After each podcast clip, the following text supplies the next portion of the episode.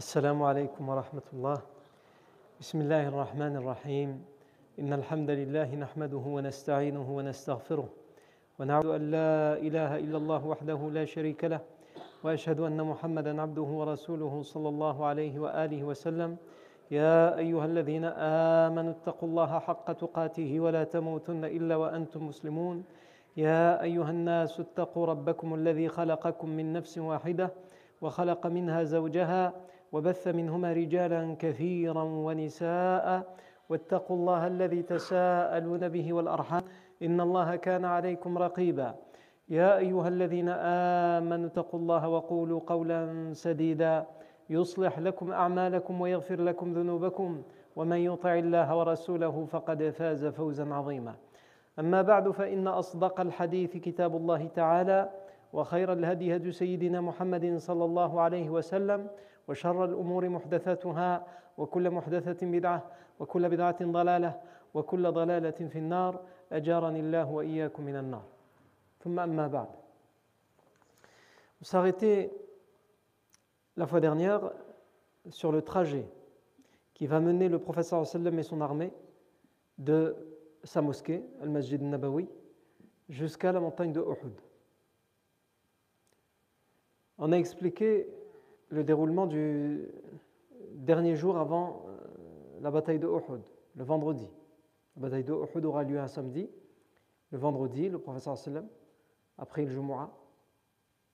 Il a prié une prière euh, funéraire pour le compagnon Malik ibn Amr anhu, qui était décédé. On a expliqué que il a présidé, il a guidé la prière de l'Asr et que le, il s'est rendu compte que tout le monde était arrivé, puisque le point de rendez-vous c'était la mosquée du professeur sallam. Donc le professeur sallam est rentré chez lui. Ils l'ont accompagné, ses deux fidèles compagnons, Abu Bakr Siddiq anhu, Omar ibn al-Khattab ils l'ont aidé à s'habiller, à mettre son turban, son casque, ses deux armures. Ils lui ont donné son épée. Et ensuite, le prophète est parti. On s'était attaché aussi à, vérifier comment vivaient certaines. On avait pris quelques, exemples de certaines demeures de la ville de Médine pour montrer que malgré euh, cette préparation et aussi cette panique, puisque la ville de, Médine est, menacée et attaquée, chacun aussi en parallèle sa vie continue. On a parlé justement de la, famille de Malik ibn Amr qui ont perdu leur père et en même temps, ils doivent aussi contribuer comme les autres à, la bataille de Uhud. On a parlé de la demeure de Hamdallah ibn Abi Amir qui, lui, c'est pas un décès qu'il a vécu, c'est le contraire, c'est une, une, joie puisque c'est le jour où il s'est marié. Malgré cela, il va participer à la bataille de Uhud et il va même mourir à la bataille de Uhud. On a parlé de Abdullah ibn euh, Amr ibn Haram, le père du compagnon Jabir ibn Abdullah, anhum, qui lui aussi euh, se prépare et comment il va se préparer à cette bataille? Et on sait qu'il va tomber en martyr, donc il, vit ces, dernières heures euh, et il le pressent. Et on a expliqué aussi comment il, comment il vit et comment il se prépare à ça, comment il donne ses dernières volontés il transmet ses dernières volontés à son fils, le compagnon Jabir ibn Abdullah. Euh, Et on a aussi parlé de, donc de ce trajet, de ce fameux trajet qui est fait euh, où le professeur Hassan à la tombée de la nuit ou un peu avant la tombée de la nuit part vers l'est. Il coupe vers l'est. Nous, on sait, comme on a expliqué, que les idolâtres sont en plusieurs campements l'est et le nord de Médine. Ils sont éparpillés entre l'est et le nord de Médine. Et le professeur sallam sort de la mosquée du professeur sallam, il emmène son armée directement vers l'est. On a expliqué que euh, il va arriver le premier endroit où il va arriver à la périphérie de Médine à l'est, c'est Thaniyatul Wada' et qu'il aurait pu attendre à cet endroit-là pour intercepter, pour euh, que la bataille ait lieu à cet endroit-là. Non, le professeur il sait qu'il va à Uhud, mais pour tromper, entre guillemets, l'ennemi, pour pas qu'il ne se doute à quel endroit il se dirige, le sallam, au lieu de couper vers le nord, puisque Uhud est au nord, il va vers l'est. Et arrivé à Thaniyatul Wada, il commence à monter tout doucement. Il va jusqu'à un endroit qu'on appelle Shaykhan. Et il s'arrêtera là pour prier Al-Maghrib Al-Isha. Ensuite, il y passera une grande partie de la nuit en demandant à ses compagnons de se reposer. Et il va charger 50 hommes de veiller sur euh, le, camp des musulmans pour que les, 50 hommes qui sont de surveillance puissent permettre aux autres de dormir et de se reposer. Et parmi, euh, euh, le professeur sallam nomme à la tête de ces 50 hommes un chef, et pas n'importe lequel, le compagnon Muhammad ibn Dont on a largement déjà parlé pendant l'incident, l'événement de Ka'b ibn al-Ashraf avant la bataille de. Euh, et un homme est nommé pour surveiller en particulier la tente du prophète sallam, parce qu'on n'est pas à l'abri qu'un espion ou un idolâtre s'infiltre dans l'armée du prophète sallam et profite de la nuit pour essayer de s'introduire dans la tente du prophète sallam et lui, fait, lui causer du tort ou même l'éliminer physiquement. Donc il y a un homme euh, ibn Abdi Qais, le compagnon Zakwan ibn Abdi Qais anhu, qui est chargé de surveiller la tente du prophète Mohammed sallallahu. On a aussi ensuite également euh, parlé du rôle des tribus juives de Médine dans la bataille de Uhud. On a expliqué tout ce que les historiens ont dit à propos des différents rôles supposés des tribus juives de Médine. Et on a dit que dans ces différentes narrations, il y a plusieurs positions. Il y a la position de ceux qui auraient choisi la neutralité parmi les tribus juives, comme les euh, euh, Bani. Il y a la, position de ceux qui auraient choisi de, remettre en cause le pacte d'alliance qui est lié au professeur sallam, comme les Bani Nadir.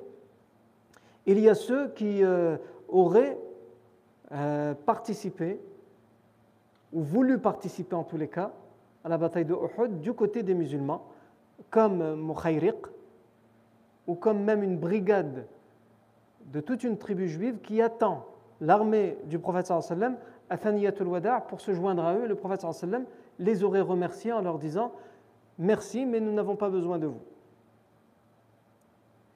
Et on a expliqué que toutes ces versions qui parlent de ces, différentes, de ces différents rôles contradictoires les uns aux autres aucune n'a été authentifiée. Donc on n'est pas euh, euh, capable de dire euh, que ça s'est passé ou ça ne s'est pas passé. Non. Et on a expliqué la semaine dernière aussi que les hypocrites vont attendre d'arriver à Shaut, là où le professeur va prier la prière de l'Fajr, donc on est à la dernière, à l'avant-dernière étape, l'avant-dernière étape avant la montagne de Uhud.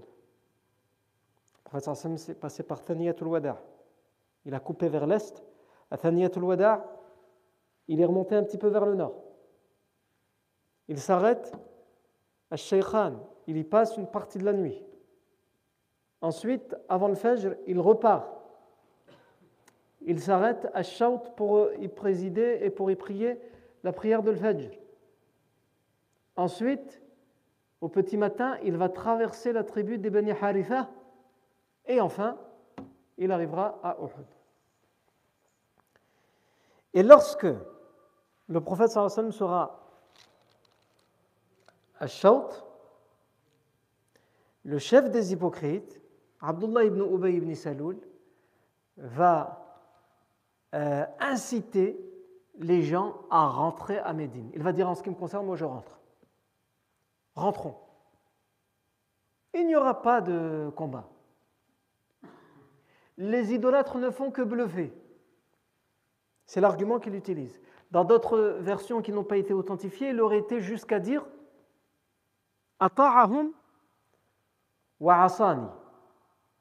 Il leur a obéi et il m'a désobéi. En parlant de qui? En parlant du prophète sallallahu alayhi wa. Pourquoi? Parce que lorsque le prophète sallallahu alayhi wa a consulté ses compagnons, le professeur Hassan penchait plus pour l'avis de rester à Médine et d'y attendre les idolâtres.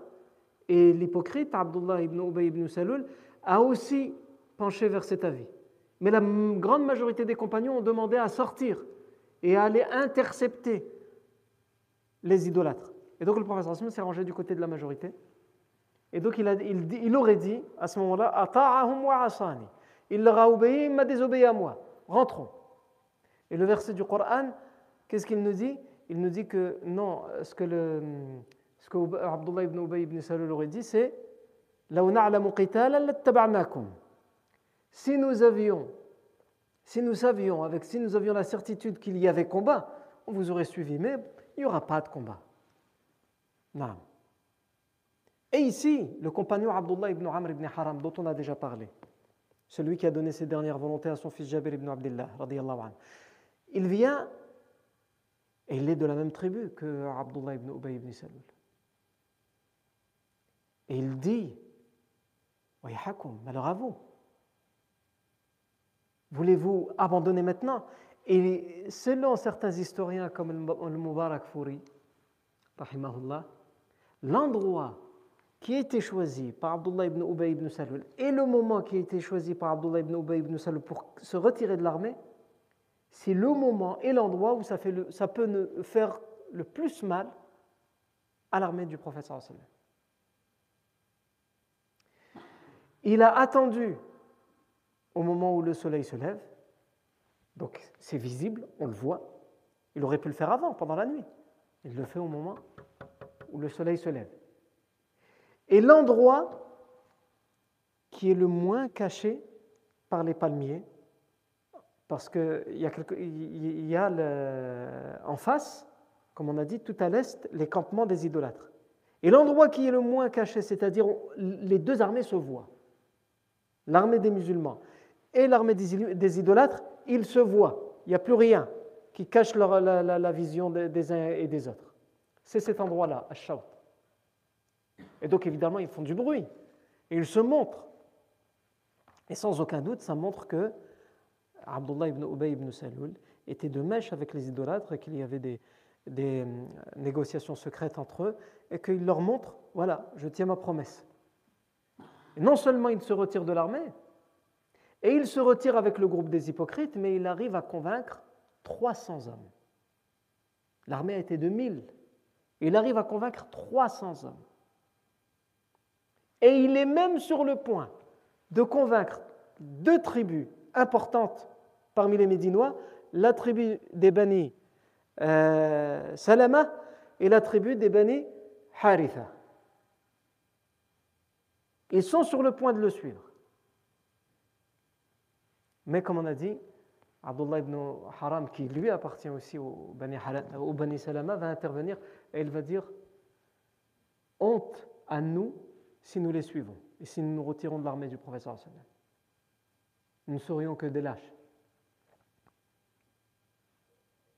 Et c'est à propos de ces deux tribus qu'Allah dit et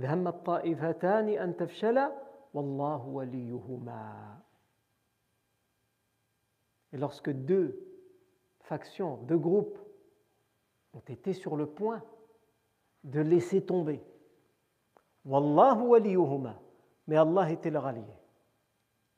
Dans l'authentique de Bukhari, euh, le compagnon Jabir ibn Abdullah, donc le fils de Abdullah ibn Amr ibn Haram, qui a essayé de, convaincre les gens de rester, ou du moins ceux qui, se retiraient de rester, eh bien, son fils Jabir ibn Abdullah nous rapporte dans l'authentique de Bukhari, il dit ce verset a été révélé pour nous, la tribu des Bani Salama et la tribu des Bani Haritha.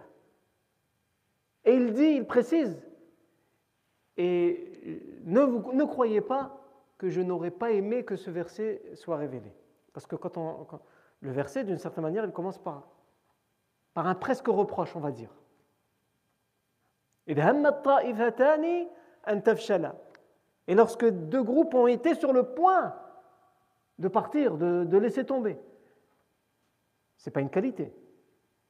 Il dit, mais moi ce verset, il me plaît malgré tout. Pourquoi?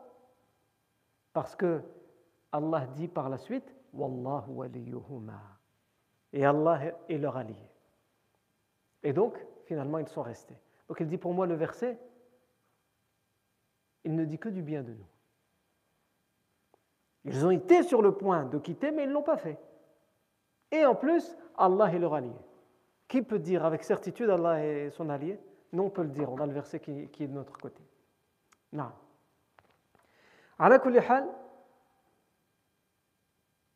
Après ces événements, euh, on peut parler aussi d'autres choses qui s'est passé pendant ce trajet. Donc c'est une nuit, hein, Il y en a des choses qui se passent sur ce trajet. Parmi les autres, les autres événements qui vont se passer dans ce trajet, il y a le passage en revue de l'armée. Certains historiens disent que c'est arrivé à Shaut, euh, c'est-à-dire euh, à Sheikhan Afwan, c'est-à-dire avant Shaut, avant que les hypocrites, les 300 hommes ne quittent l'armée. Mais il y a divergence entre les historiens. Encore une fois, rien ne nous permet de manière authentique de dire ça s'est passé à tel moment, tel moment ou à tel moment.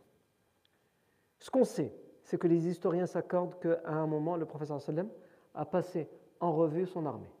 Et il l'a soit fait là où il a passé une grande partie de la nuit, c'est-à-dire à Shaykhan, ou soit il l'a fait à Shaut, là où il s'est arrêté pour prier Al-Fajr.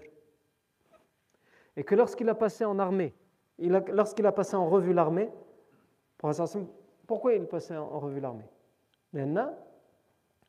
Sur le chemin, il est possible que des étrangers, des espions, aient pu s'introduire dans l'armée. Il y a beaucoup de gens, il y a des centaines d'hommes, ah, c'est un peu éparpillé. Donc quelqu'un va venir, il va s'introduire dans l'armée, personne ni vu ni connu. Et donc euh, ça peut même être un groupe d'espions qui vont s'introduire dans l'armée. Donc il est, à chaque fois que le professeur Sam sortait pour une expédition ou pour une bataille, à un moment il s'arrêtait pour passer en revue l'armée, pour bien voir est-ce que tout le monde, euh, d'abord est-ce que tout le monde est là, est-ce qu'ils n'ont perdu personne, est-ce que tous ceux qui sont là on les connaît, il n'y a pas d'espions. Et aussi le professeur sallam savait qu'il y avait, subhanallah, des jeunes parmi les compagnons qui insistaient pour, participer aux batailles. Et le professeur Sam leur interdisait parce qu'ils étaient trop jeunes. Le professeur Sam euh, l'autorisait à partir de 15 ans. En dessous de 15 ans, c'était interdit. Et donc il vérifiait aussi. Et ici, on, a même des versions qui nous disent que ses compagnons, ils savaient que les moments des passages en revue, ces jeunes compagnons adolescents qui voulaient participer aux batailles, ils savaient que c'était un moment où ils risquaient de se faire démasquer et donc d'être renvoyés. Et donc pendant ces moments-là, ils essayaient de se cacher derrière les adultes pour ne pas être vus. Et selon les historiens, 11 parmi les jeunes compagnons auraient été renvoyés à ce moment-là. Le professeur Sallam aurait renvoyé Abdullah ibn Omar, radiyallahu anhu. Abdullah ibn Omar, il avait quel âge? À ce moment-là, il avait 14 ans. Professeur Abdullah pour un an ou pour quelques mois. Tu n'as pas l'âge. Retourne. La guerre, c'est une affaire d'adultes. Et même les adultes,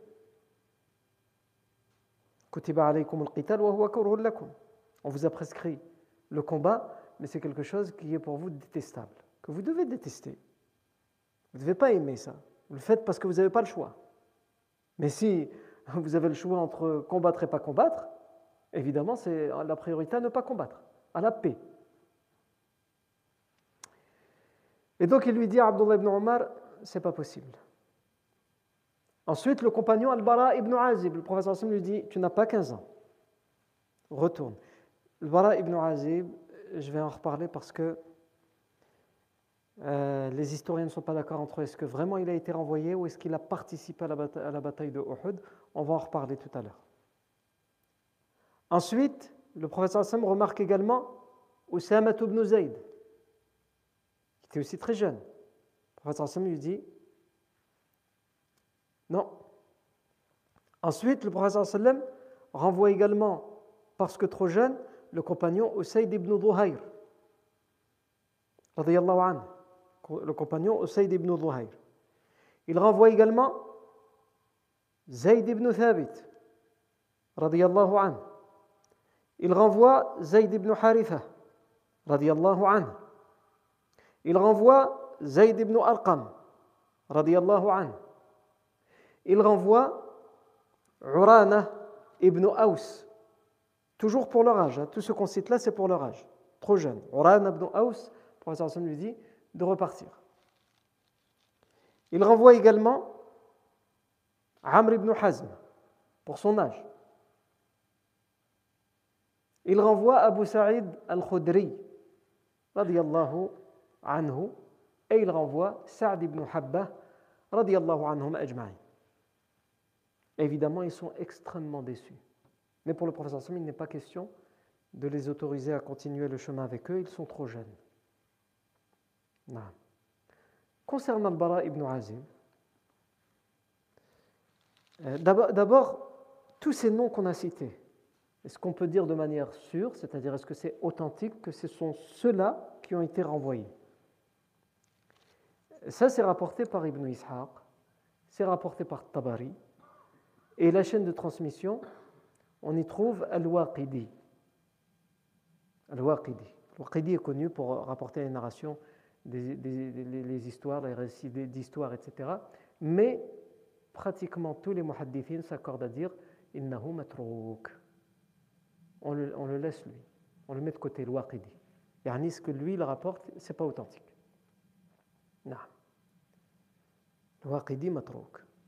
On ne va pas rentrer dans les, dans les divergences. Même entre les muhaddithines, il peut y avoir des divergences. Et ici, en l'occurrence, il y a des divergences. Euh, est-ce qu'il était matrouk dans tout ce qu'il a rapporté? Certains disent oui. D'autres disent il a été matrouk à partir du moment où il a commencé à confondre. Selon certains, à cause de l'âge, parce qu'il était devenu âgé. Et d'autres disent c'est pas à cause de l'âge, c'est parce que sa bibliothèque, tous ses manuscrits, tous ses livres ont brûlé. Et il, a, eu un choc, et depuis ce moment-là, euh, il confondait tout, il mélangeait les choses, etc. Et comme on est incapable de dater précisément ce qu'il a rapporté, quand est-ce qu'il l'a rapporté, avant euh, l'incendie de sa bibliothèque ou après, on a été obligé de considérer que euh, rien n'est fiable, alors qu'on sait qu'il a rapporté beaucoup de choses.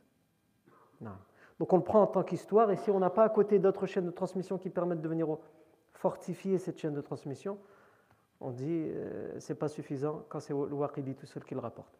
Et euh, ici, en l'occurrence, tous les noms qu'on a cités, ils sont dans, dans l'ouvrage d'Ibn Ishaq, et vous le trouvez aussi dans Tariq Tabari, mais la chaîne de transmission, c'est la même chaîne de transmission que ce soit chez Ibn Ishaq ou Tabari, et il y a le Waqidi dedans, donc il a, ça n'a pas été authentifié. Et parmi tous les noms qu'on a cités, rien n'est authentique si ce n'est Abdullah ibn Omar.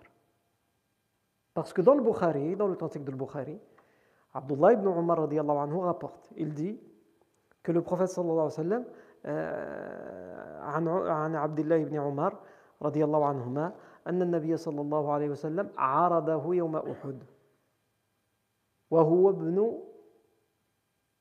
أربع عشرة سنة فلم يجزه رسول الله صلى الله عليه وسلم ثم عرضه يوم الخندق وهو ابن خمس عشرة سنة فأجازه Donc dans ce, ce, hadith qui est authentifié dans le Bukhari, c'est Abdullah ibn Omar lui-même qui rapporte et qui dit Le prophète nous a passé en revue pour la bataille de Uhud et j'avais 14 ans. Elle m'a renvoyé, il ne m'a pas permis de, participer au combat. Par contre, pour la bataille des tranchées, dont on parlera plus tard, il nous a passé en revue et j'avais 15 ans. Et là, le professeur sallam m'a autorisé à participer au combat. Non. Donc là, on sait qu'Abdullah ibn Omar, ça a été authentifié. Et on a un souci avec un des compagnons qu'on a cités, c'est Al-Bara ibn Azib, radiallahu anhu. Parce que Al-Bara ibn Azib, certains historiens nous disent, comme on vient de le citer avec le Waqidi, il a été renvoyé. Il n'a pas participé, il était trop jeune. Et par contre, d'autres historiens, comme le Mubarak Fouri, en français parmi les livres les plus connus de, de la biographie du professeur Salem, c'est euh, celui qui. Il y a deux traductions différentes du livre. Une traduction qui est intitulée le, le joyau ultime et une autre traduction qui est intitulée Le nectar cacheté. C'est l'ouvrage de Mubarak Fouri. Et Mubarak Fouri, lui, qu'est-ce qu'il nous dit? Il nous dit, le Bara ibn Azib, radiyallahu anhu, participé à la bataille de Uhud.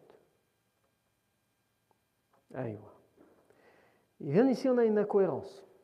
L'incohérence, c'est quoi? C'est qu'on a aussi une chaîne de transmission rapportée par Tabarani, qui nous dit quoi Qui nous dit que Al-Bara ibn Azib anhu, a dit أنا وعبد الله بن عمر رضي الله عنهما على النبي صلى الله عليه وسلم يوم أحد فاستصغرنا وشهدنا أحدا Dans cette version, le Bara ibn Azib dit On a été passé en revue, moi et le compagnon Abdullah ibn Omar. Et le prophète sallam nous a considérés trop jeunes. Mais nous avons participé à Uhud. Ah, comment on peut comprendre ce texte D'abord, est-ce que le texte est authentique? Euh, L'Haythami, rahmatullahi alayhi, dit euh, sahih. Les hommes qui sont dans la chaîne de transmission ici sont les, des hommes de, des authentiques. Ils sont fiables. Pour lui, la chaîne de transmission, elle est, fiable. Euh, d'autres spécialistes du hadith comme euh, euh, ceux qui ont fait le sont des contemporains qui sont encore vivants et qui ont fait un travail, masha'Allah, sur Tariq Tabari. Vous savez que Tariq Tabari, c'est plusieurs volumes. Et ils ont pris Tariq Tabari, ils sont deux spécialistes du hadith, qu'Allah les récompense pour cette grande œuvre qu'ils ont fait, et ils ont pris récit après récit de, Tabari, et ils ont donné leurs avis avec leur enquête, est-ce que c'est authentique ou pas authentique. Et donc tous ces volumes, ils les ont retravaillés à deux, euh, le Barzanji et euh, Mohamed euh, Sobhi Hassan Hallaq. Ils ont fait ce travail. Eux, sur cette narration, ils disent quoi? Ils disent la narration de Bara ibn Azib. Quand il dit Moi et Abdullah ibn Omar, on a été passé en revue, le professeur nous a considérés trop jeunes, donc il nous a renvoyés, mais on a quand même participé à Uhud. Ils disent, quand on vraiment on travaille avec minutie, on enquête avec minutie sur ce hadith, on se rend compte et on est obligé d'arriver à une conclusion. C'est laquelle? C'est que le hadith, il n'est pas authentique dans son intégralité. La première partie, elle est authentique, c'est celle qui dit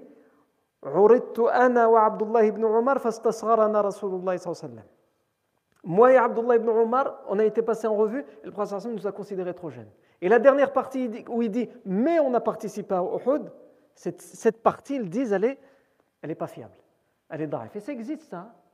Quand le muhaddith il est, il est minutieux dans son enquête, il est capable même de dire quelquefois il y a une partie du hadith qui est sahih et une autre qui ne l'est pas. Vous allez me dire bah, comment ça se fait? Si une partie elle est bonne, l'autre elle est aussi. Non, il y en a une partie, quand tu, prends, quand tu prends le hadith dans son intégralité, tu prends la chaîne de transmission, la chaîne de transmission, il y a des choses, des arguments qui te font dire que ce n'est pas fiable. Donc le hadith dans son intégralité n'est pas fiable.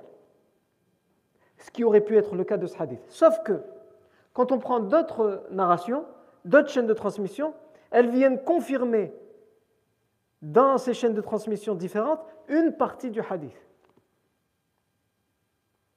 Par exemple, on l'a vu il n'y a pas longtemps. Lorsque le professeur sallam, il est sorti, il, est rentré chez lui, il a mis ses deux armures justement pour Uhud, et qu'au moment où il est sorti, les compagnons ont regretté de l'avoir fait pencher pour leur avis, c'est-à-dire de sortir de Médine. Et ils ont dit, on regrette, c'est toi tu penchais plus pour rester à Médine, donc si tu veux rester à Médine, restons à Médine. Professeur il leur a dit quoi?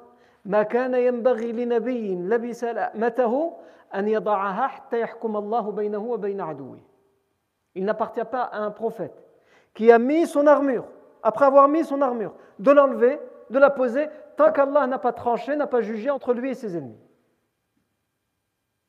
Et on a expliqué que toute la narration qui est rapportée chez Ibn Ishaq, chez Tabari, elle est longue en détail sur Uhud, elle est daif, sauf cette phrase.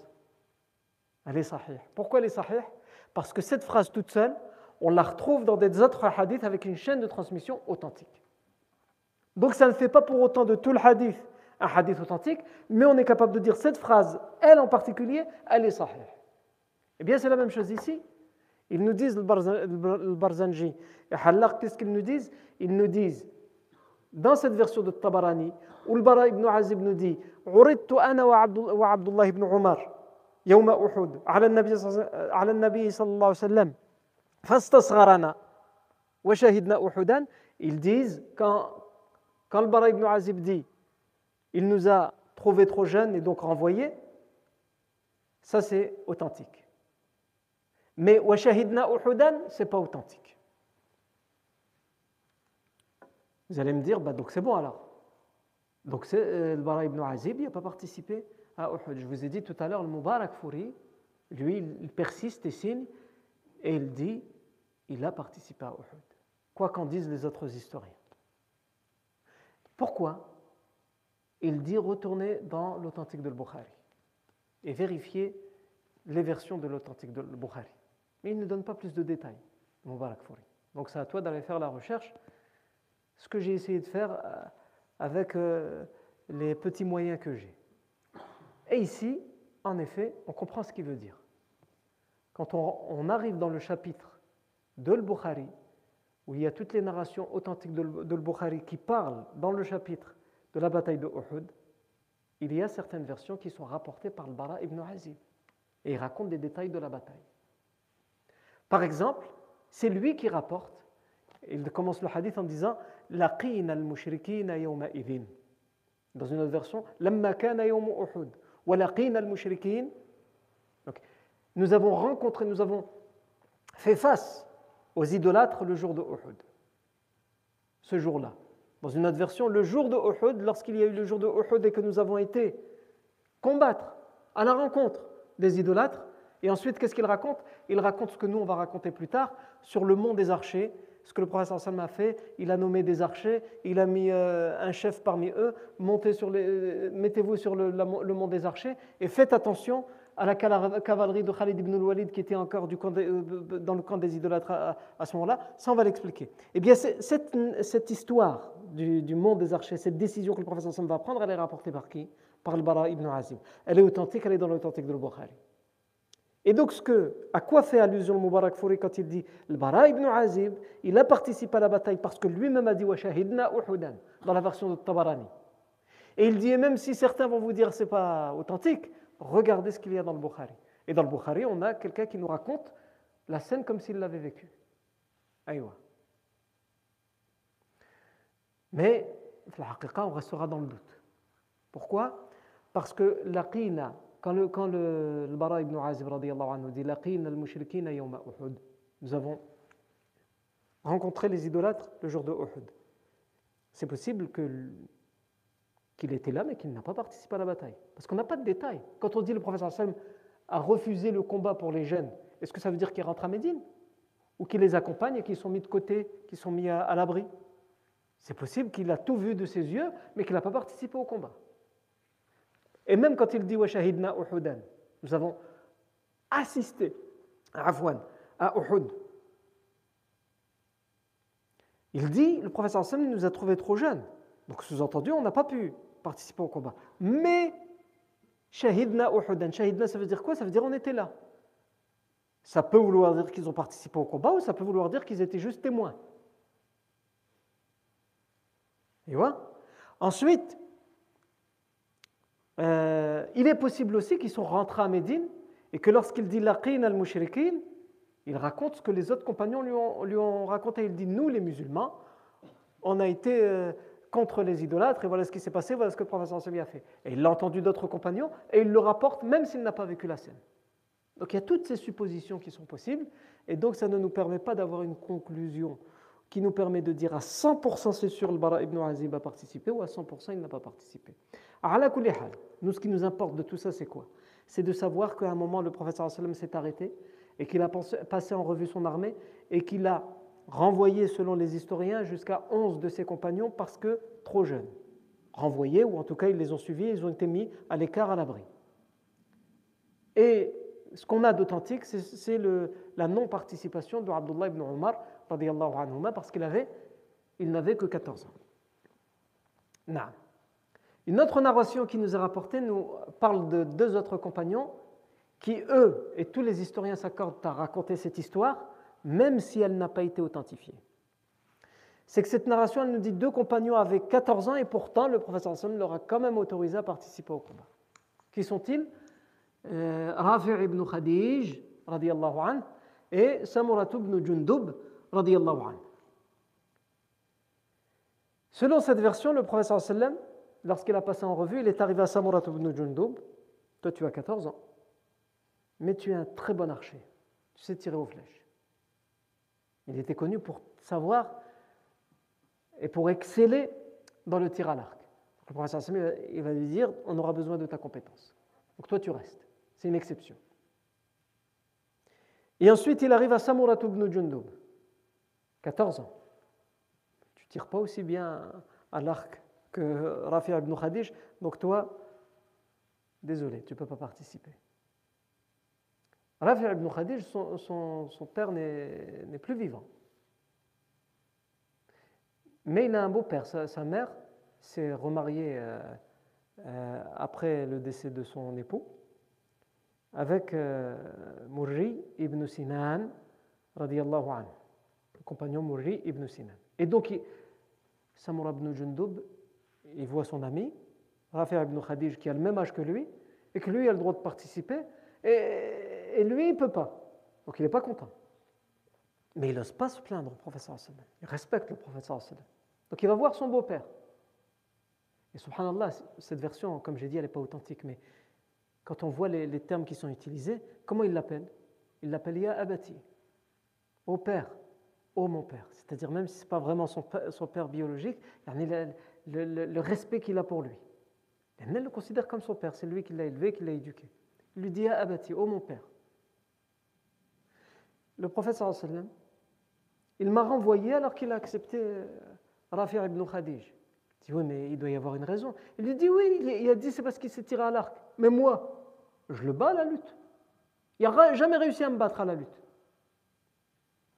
Aïwa. Et subhanallah, ce père, Murri ibn Sinan, ce beau-père, il voit que ça lui fait mal au cœur. Et, donc il va voir le professeur. Il dit Ya Rasulallah. Et il, il, parle de lui en disant quoi Il nabni mon fils. Alors que euh, tous les historiens s'accordent à dire que ce n'est pas son fils, ce n'est pas son père. Mon fils, hein, voilà ce qu'il m'a dit. Le professeur Sam lui dit ramène-les, tous les deux. Ramène Rafi', à qui j'ai autorisé de participer au combat parce qu'il s'est tiré à l'arc, et ramène Samura ibn Jundub, que j'ai renvoyé. Et il dit à Samura ibn Jundub C'est vrai que tu as dit à ton beau-père? Il dit Non. Il dit bah, Montrez-nous ça, yallah, faites un combat. On va voir.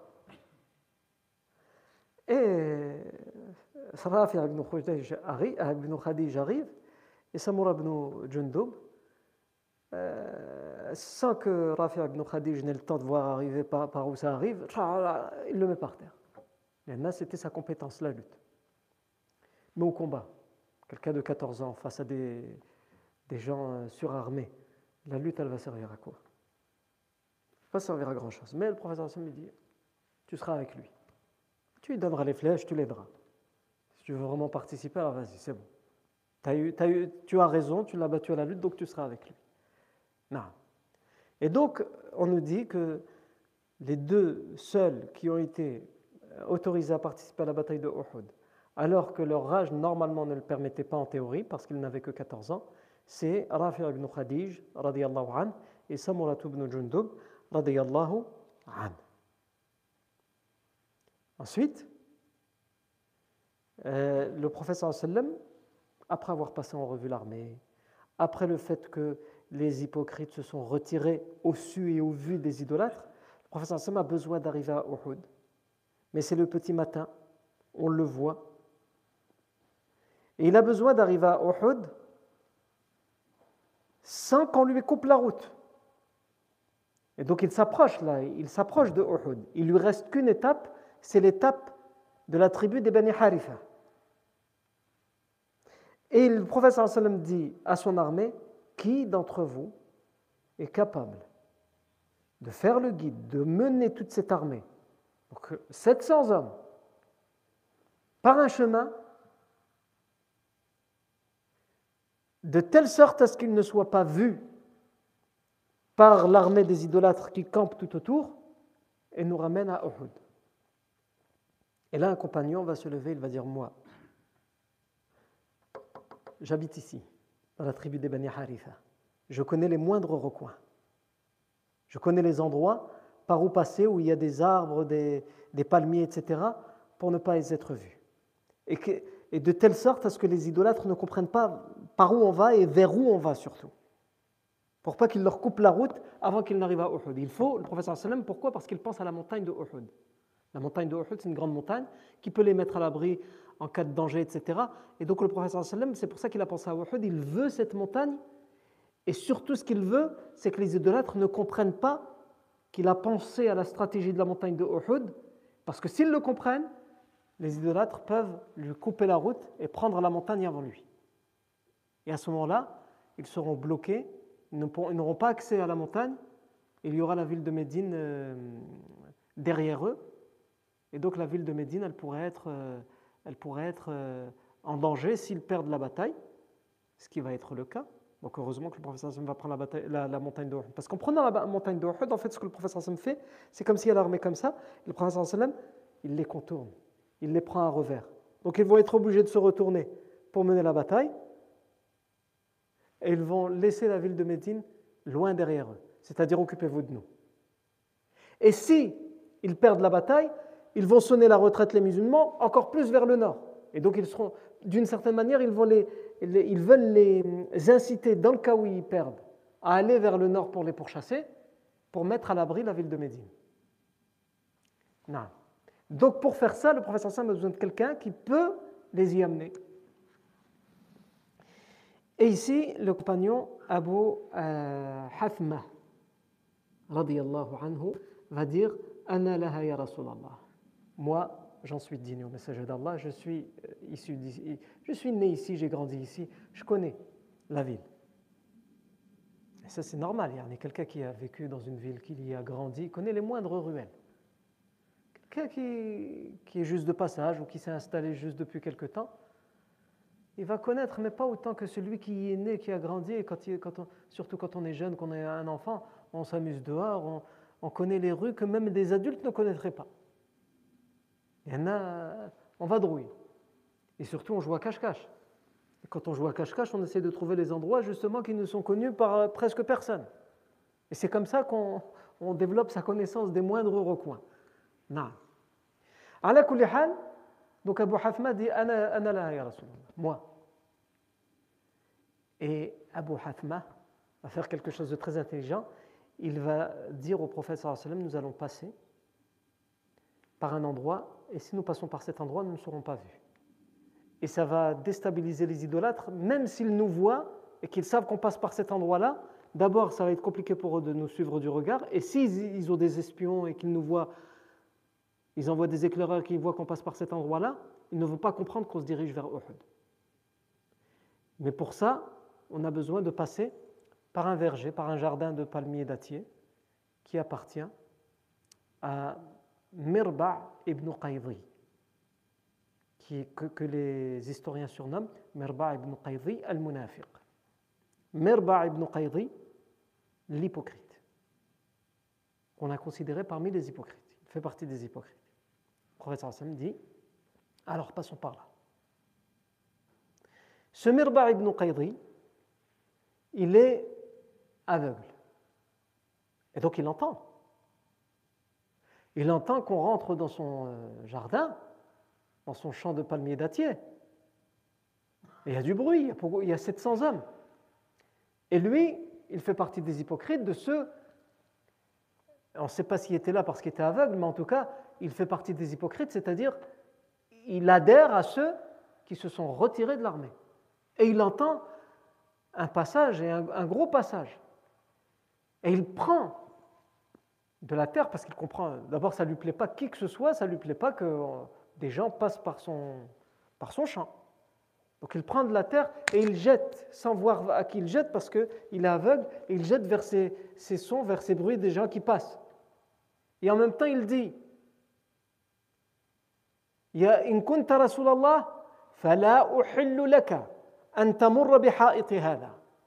Si tu es le messager d'Allah, je ne te permets pas de passer par mon jardin.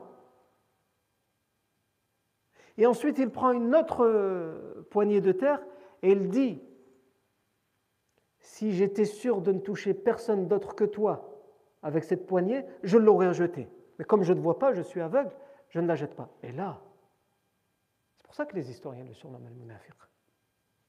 Là, c'est une, rébellion ouverte, une hostilité ouverte et revendiquée à l'égard du professeur sallam. Sont des menaces à la personne du prophète Mohammed. Les compagnons, certains d'entre eux tirent leurs épées, entre guillemets, pour lui régler son compte. Et le sallam, il leur dit Da'ou Da'ou basar wal qalb. Laissez-le, laissez cet homme qui est aveugle des yeux et aveugle du cœur. Qu'est-ce que vous voulez lui faire? Il est aveugle des yeux et aveugle du cœur. Le ne leur permet pas, sauf qu'à ce moment-là, il y en a un. Euh, si mes souvenirs sont bons, le compagnon Saad ibn Zayd avait déjà lancé hein, un bâton vers lui. Et ce bâton lui arrive sur la tête. Non. Donc il est blessé à la tête. Euh, et ici, il faut savoir qu'à chaque fois, on ne l'a pas précisé, que ce soit au moment où les hypocrites se sont retirés avec 300 autres hommes, ou à ce moment-là, au moment où ils font le passage dans ce champ de palmiers dattiers qui appartient à cet hypocrite Mirba ibn Qaydi, à chaque fois les compagnons divergent entre eux sur la position à adopter face à ces hommes. Il y a ceux qui disent ils ne font plus partie des nôtres, ce sont des ennemis, combattons-les. On va dire la position dure. Et il y a ceux qui disent ce sont des musulmans, avec lesquels on n'est pas d'accord. On n'est pas d'accord avec leur façon de voir les choses ou leurs opinions, mais ça reste des musulmans. On ne peut pas les combattre ou les considérer comme hostiles ou comme des ennemis, comme, les idolâtres.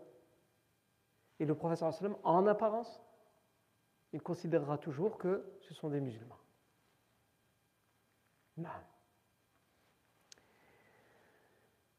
Et il y a un verset euh, dans Surat euh, An-Nisa qui fait référence à ça selon les exégèses une partie des exégètes, il fait même référence au moment où les 300 hommes se sont retirés de l'armée et qu'il y a eu une divergence entre les compagnons. Ce verset, il dit فما لكم في المنافقين فئتين والله أركسهم بما كسبوا أتريدون أن تهدوا من أضل الله ومن يضلل الله فلن تجد له سبيلا فما لكم في المنافقين فئتين Qu'avez-vous Le verset, il dit Qu'avez-vous en s'adressant aux compagnons À être deux groupes, à ne pas vous mettre d'accord, à être deux groupes contradictoires face aux hypocrites. Wallahu arkasahum bima kasabu.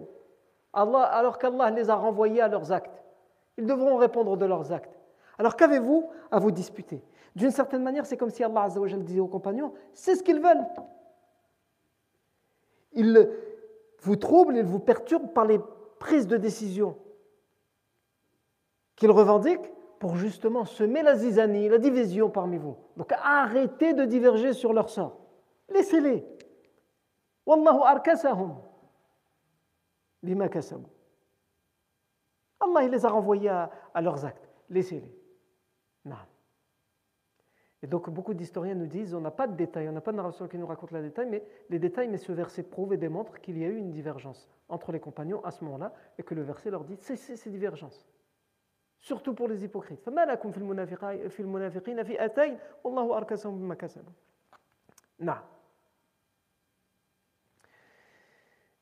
Et ensuite, euh, on revient à Mirba ibn Qaydi, qui a été blessé par euh, Zayd ibn Sa'd.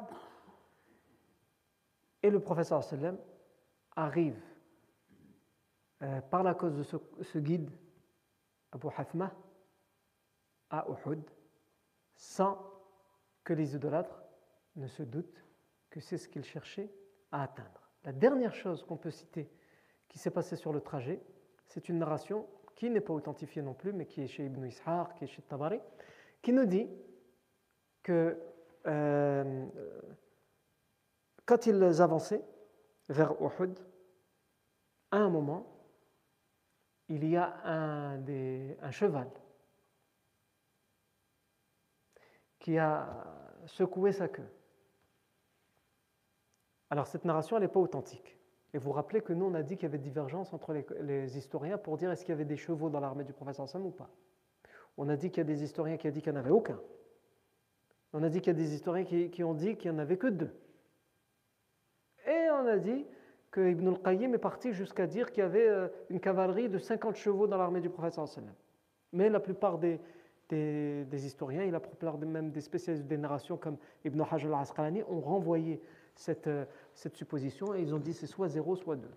La majorité considère qu'il n'y a pas eu de chevaux. Et de toute façon, cette version, elle n'est pas authentique, euh, comme je vous ai dit, mais on la raconte comme on raconte les histoires. Euh, mais en tout cas, si on, si on en croit cette version, un cheval qui aurait été présent dans l'armée du prophète a secoué sa queue et elle s'est accrochée à une épée, donc euh, l'épée de celui qui montait cette, ce cheval. Et, cette narration, elle est rapportée chez Ibn Ishaq, il met comme titre Ma tafa'ala bihi Rasulullah ce, qui a, ce, qui ce que le professeur a, a, a, utilisé pour l'optimisme, ce qui a rendu le professeur opti, euh, optimiste. Et le professeur à chaque fois qu'il y avait une occasion de remonter le moral dans un événement quelconque, il le faisait. Et donc Ibn Ishaq, il rapporte cette narration sous ce titre pour expliquer qu'il y a eu un petit événement de rien du tout et le professeur sallam l'a quand même utilisé pour dire aux compagnons ouais, regardez, ne vous inquiétez pas. Et donc on nous raconte dans cette version que le cheval a secoué sa queue, qu'elle euh, a frappé contre l'épée de celui qui était attaché, euh, qui était sur cette monture. Et donc, euh, en, reprenant sa queue, le cheval, il a tiré l'épée en fait. La, queue, s'est attachée à la, poignée le clou qui, vient tenir la poignée à la lame, elle s'est accrochée à ça, et donc l'épée, elle a été tirée de son fourreau. Et euh, le professeur Sallam a vu ça. Ça peut arriver. C'est quoi le problème? Le professeur Sallam va dire Shim Saifak. فإني أرى السيوف ستسل اليوم rentre, remets ton épée dans, le, dans son fourreau. Parce que j'en déduis que si cette épée elle est déjà sortie, entre guillemets, alors on n'est pas, encore arrivé à Uhud, elle est sortie aussi facilement de son fourreau juste parce que la queue du cheval l'a touchée, j'en déduis que les, les épées aujourd'hui, elles vont toutes sortir du fourreau. D'une certaine manière, le professeur Sam leur dit Ne vous inquiétez pas, tout se passera bien. Il y aura un combat aujourd'hui. Mais ne soyez pas précipités. Range l'épée. Shim Saifak. Non. Et c'est euh, en ce sens que Ibn Ishaq le rapporte et l'intitule Ma tafa'ala Rasulullah sallallahu alayhi wa sallam. Ce que le professeur sallam, ce qui a rendu le professeur sallam optimiste, ce que le professeur sallam a utilisé et a compris dans l'optimisme. Et ça, le professeur Sam le faisait souvent. Quand, par exemple on lui présentait quelqu'un et qu'il avait un nom qui pouvait avoir un sens bénéfique, il dit cette personne, il va nous ramener que le bien, et regarde comment il s'appelle. Le professeur Sam arrive à Uhud. Et les idolâtres vont comprendre que le professeur Sallam veut prendre la montagne de Uhud. Et donc eux aussi à leur tour, ils vont se dépêcher d'aller devant la montagne de Uhud et donc, euh, les prochaines fois, on va s'attacher à comprendre comment le prophète s'installe à Uhud et comment il place son armée et quelles recommandations et ordres il donne à son armée. Et aussi, comment l'armée idolâtre va arriver à Uhud et comment ils vont euh, organiser leur armée aussi à Uhud. Tout ça, c'est ce que nous verrons à partir de la fois prochaine. Barakallahu fikum pour votre attention. Subhanakallahu wa bihamdik. Ashhadu an la ant. Wa. Par contre, euh, pour l'instant, pour l'instant,